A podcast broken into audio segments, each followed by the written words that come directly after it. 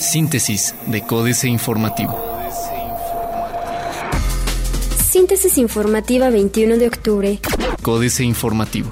Y PAN se enfrentan por despidos en gobierno de Querétaro. El nuevo dirigente del PRI en Querétaro, Juan José Ruiz Rodríguez, exhortó a través de un comunicado a que el presidente del Partido Acción Nacional, José Luis Báez, sea garante de no despedir por motivos de nexos partidistas a empleados del gobierno en Querétaro. El Partido Acción Nacional, a través de su secretario general Miguel Ángel Torres Holguín, aseguró que varios empleados, quienes fueron liquidados en la actual administración estatal, no los despidió el gobierno panista de Francisco Domínguez, sino que los cheques fueron firmados por el propio exsecretario de Gobierno, José López Portillo Tostado.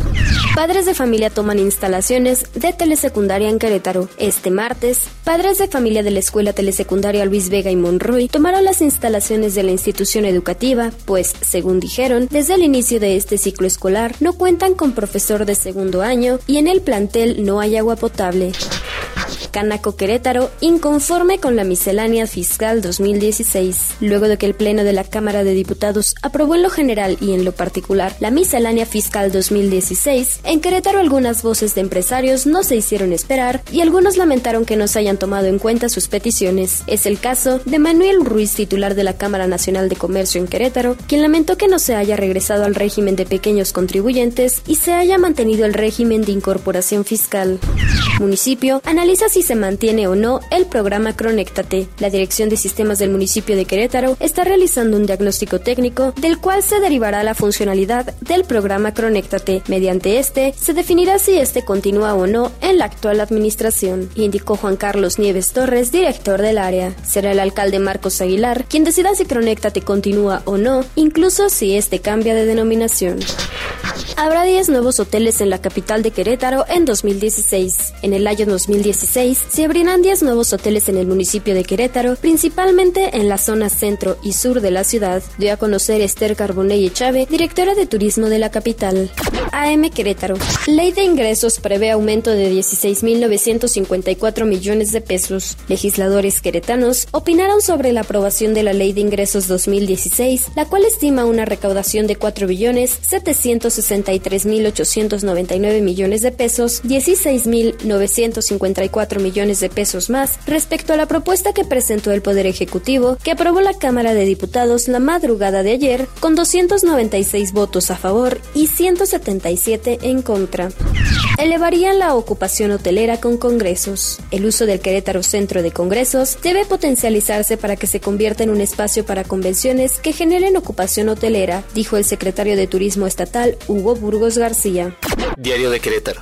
170 nuevos camiones. El gobernador del estado dará banderazo a cerca de 170 unidades del transporte público en próximas fechas, informó Alejandro Delgado Scoy, director del Instituto Queretano del Transporte, luego de señalar que el mismo número será retirado durante los meses que restan de este año como parte de la renovación que la actual administración ha emprendido en la materia. Alcaldes no deben congelar el predial. Triplican producción de cebada. Cuarto de guerra. Prueba. Huimilpan no será el primer reto para Juan José Ruiz en el PRI. Antes, tendrá que partir y repartir y quedarse con la mejor parte el Consejo Político Estatal. Aunque ello implique quitarle mucho de lo loyolista que tiene, podría volar pelo. Plaza de Armas. Camioneta de Marcos contra ataque terrorista. Compró el presidente municipal de Querétaro, el panista Marcos Aguilar Vega, una camioneta último modelo con un blindaje nivel 5 que repele, según las especificaciones de empresas dedicadas a esta actividad, ataques terroristas. De acuerdo con información de la Coordinación de Comunicación Social del municipio, el edil adquirió el vehículo con sus propios recursos tras vender los autos de su propiedad. Ya van 900 priistas corridos. Tras el despido de 900 trabajadores de distintas dependencias estatales por presuntas fobias partidistas, el presidente del PRI en el estado, Juan José Ruiz Rodríguez, lanzó un exhorto a su homólogo blanqueazul, José Báez Guerrero, para que se convierta en garante de los burócratas que están siendo perseguidos por la nueva administración. Autorizan en la capital por Día de Muertos a 719 comerciantes. Tiene la UTEC nuevo rector. El corregidor. Cronéctate destinado a desaparecer en 2016. El programa Cronéctate seguirá funcionando en los camiones misceláneas y avenidas hasta el primero de diciembre. Sin embargo, se estará analizando se le dé continuidad a este proyecto durante la administración municipal 2015-2018, comentó Juan Carlos Nieves, director de sistemas del municipio. Beneficiará Día de Muertos a hoteleros y comerciantes. Atractivo mercado queretano para Cabify, Klaus Frank. Buscan mecanismos para evitar jubilaciones de legisladores. Héctor Iván Magaña, presidente de la Comisión de Puntos Constitucionales de la 58 legislatura de Querétaro, dijo que la siguiente semana sesionarán comisiones unidas para buscar el mecanismo que permita echar para atrás las jubilaciones de los exdiputados Jesús Galván y Marco Antonio León Hernández. Noticias. Proyectan parador turístico en Santa Rosa Jauregui. La Dirección de Turismo del municipio proyectará un paradero turístico y gastronómico en la delegación Santa Rosa Jauregui, así como el rescate del centro histórico, informó la titular del área, Esther Carbonelle Chávez. Desencantó al pequeño comercio la ley de ingresos. Alvarado. La ley de ingreso, las modificaciones al ISR, a la ley fiscal y a la ley de responsabilidades hacendarias desencantaron al comercio pequeño, afirmó Rocío Alvarado Ramírez, quien destacó que se esperaba el cambio del concepto del RIF para mantener condiciones flexibles como las de los repecos, lo que no se autorizó. Va PRI con Panal y Partido Verde Ecologista de México en elección de Wimilpan. Reforma. Reducen gasolina en frontera. Desde ayer la gasolina magna se vende en esta frontera en 8.57 pesos, es decir, 5 pesos menos que en el interior del país a 13.57 pesos el litro. En tanto, la premium es 4.38 pesos más barata, pues se vende en 10 pesos contra los 14.38 que pagan quienes viven fuera de la zona fronteriza. Las gasolinas en estaciones de servicio de Matamoros reportaron una disminución en sus precios de 21 centavos. Quitan fuerza a impuesto estrella. Con la reducción al impuesto en bebidas azucaradas, se les restará fuerza a un gravamen exitoso para la recaudación, además de beneficiar a los productores de bebidas infantiles. Como parte de la miscelánea fiscal para 2016, la Cámara de Diputados avaló que el impuesto especial a producción y servicios IEPS, aplicado a las bebidas que contengan hasta 5 gramos de azúcar por cada 100 mililitros, tengan un descuento de 50% limitarán contratos de Pemex en gas. En tres años, Pemex deberá deshacerse del 80% de sus compromisos de comercialización de gas natural si la regulación que propone la Comisión Reguladora de Energía para la venta del energético se aprueba. El objetivo del regulador es que la petrolera no limite, con su poder monopólico, la presencia de otros competidores. Arranca vacunación para evitar influenza. La jornada. Mexicanos adultos se consideran satisfechos con su vida, de acuerdo al INEGI. Exportaciones de América Latina llevan tres años de bajas, es ya el peor periodo en 80 años. América Latina y el Caribe acumula tres años de caída en sus exportaciones, con desplomos cada vez de mayor magnitud. Se trata ya del peor periodo en ocho décadas. Nada similar había ocurrido desde la Gran Depresión de los años 30 del siglo pasado, en una región marcada por largos periodos de crisis económicas. Tiene la Secretaría de Educación Pública un crédito por 4.500 millones para el Plan Escuelas al 100. La Secretaría de Educación Pública cuenta con un crédito puente por 4.500 millones de pesos para el comienzo del programa Escuelas al 100, certificados de infraestructura escolar nacional, informó ayer el titular de la dependencia, Aurelio Nuño. En conferencia de prensa, anunció que lo anterior es previo a que se emitan los certificados de infraestructura en la Bolsa Mexicana de Valores, lo cual consideró ocurrirá entre noviembre y principios de diciembre próximo Pemex es un factor de riesgo para las finanzas de México, afirma Moody's. Excelsior. El peso seguirá con presiones encuesta de Banamex. El consenso de los analistas del sector financiero del país consideró que el tipo de cambio cerrará en 2015 en 16.8 pesos por dólar, de acuerdo a la encuesta Banamex de expectativas del 20 de octubre. Para 2016 no se movió la presión del tipo de cambio y se ancló en 16.4 pesos. Iniciativa privada conforme con los ajustes fiscales a ley de ingresos. Las exportaciones de América Latina se debilitan, expectativas de la CEPAL. Cambios en la ley de ingresos quitan a estados. Senado debate minuta de diputados. Los cambios que la Cámara de Diputados hizo a la ley de ingresos 2016, propuesta por la Secretaría de Hacienda y Crédito Público, le quitan 3.212 millones 100 mil pesos a los estados. De acuerdo con la minuta que el Senado analiza, los diputados proponen que se distribuyan 2.428.253.7 millones de pesos entre las entidades federativas cuando la Secretaría de Hacienda y Crédito Público solicita que la suma sea de 2.431.465.8 millones de pesos. Internacional. Se mantendrán débiles los precios de materias primas en 2016, dice el Banco Mundial. Jornada. Los precios globales de las materias primas, elemento de central importancia para numerosas economías emergentes, permanecerán débiles en 2016, de acuerdo con un informe elaborado por el Banco Mundial y divulgado este martes.